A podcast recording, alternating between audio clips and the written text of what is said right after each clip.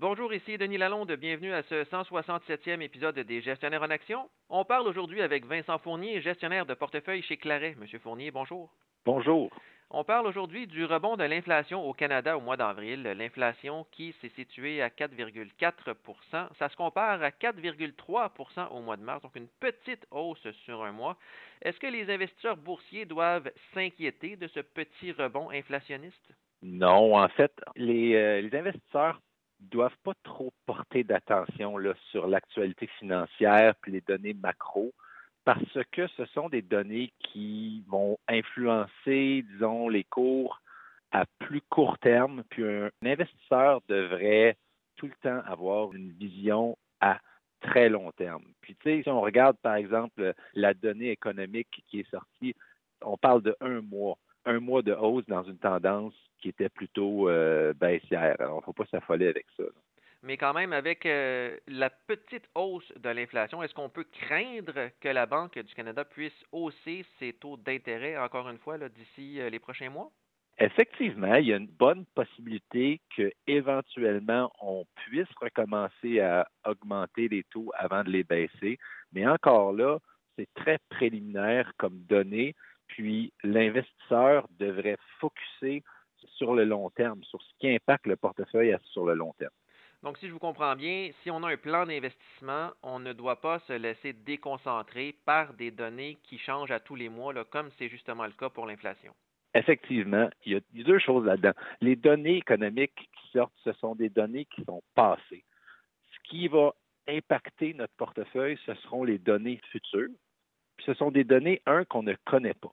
OK? Puis deux, ce sont des données qui sont passagères. Alors, si l'investisseur suit son plan, et puis qui a une optique à long terme, ça ne devrait pas l'impacter.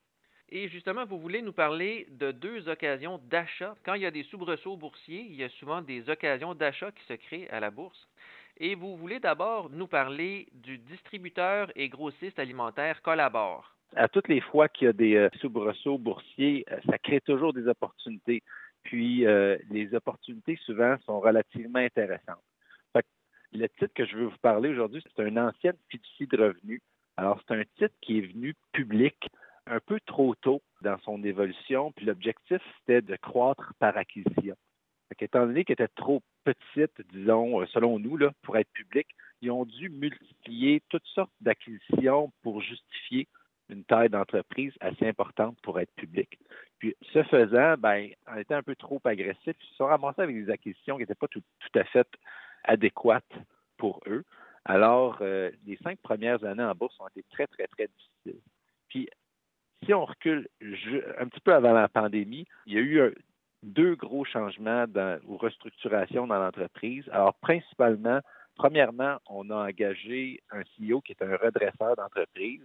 Puis ce CEO-là a fait un plan de redressement qui était très intelligent, qui a entamé, et après une courte période de temps, bien, on a choisi, en fait, euh, on a, il y a eu un deuxième changement de CEO pour un opérateur. Alors, nous, on le voit, euh, il y a eu un très gros changement dans les états financiers d'entreprise. La dette a diminué, les marges ont augmenté, ils ont cédé des divisions qui n'étaient pas en ligne avec leurs opérations. Puis aujourd'hui, si on regarde l'entreprise, les marges sont à la hausse, les ventes sont à la hausse. Ils construisent un nouveau centre de distribution à Saint-Bruno qui est beaucoup plus grand parce qu'ils sont maximisés dans leurs espaces présentement. Une entreprise qui va très bien, mais malheureusement, les états financiers sont masqués par les derniers effets de la pandémie et deux, euh, la grosse construction de leur centre de distribution. Présentement, le titre est à 75 sous, mais c'est un titre qui pourrait facilement, mais facilement doubler dans les cinq prochaines années. Et en second lieu, vous voulez aussi nous parler du distributeur de matériaux de construction Adentra. Adentra est également une ancienne fiducie de revenus. C'est une, euh, une, compagnie, dans le fond, qui est un distributeur de matériaux de construction. Alors, on sait, elle est influencée par les cycles de la construction. Ils œuvrent dans trois principales euh, créneaux, la rénovation, les maisons neuves et le commercial, ce qui fait qu'ils sont très bien diversifiés. Alors, ce qu'il faut savoir de Adentra, anciennement Hardwoods Distribution, ils ont passé à travers les années, la crise économique de 2008 avec un succès retentissant.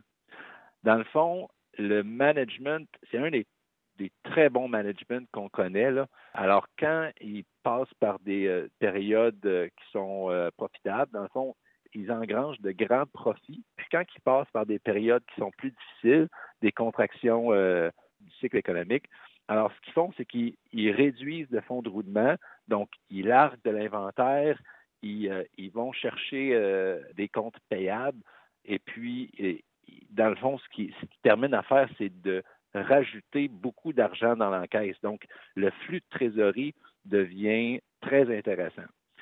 Si vous aviez acheté cette entreprise-là en 2008, vous auriez fait cinq fois votre argent en très peu de temps. Tout ça parce qu'ils ont très bien navigué une crise économique qui était très difficile pour leur secteur.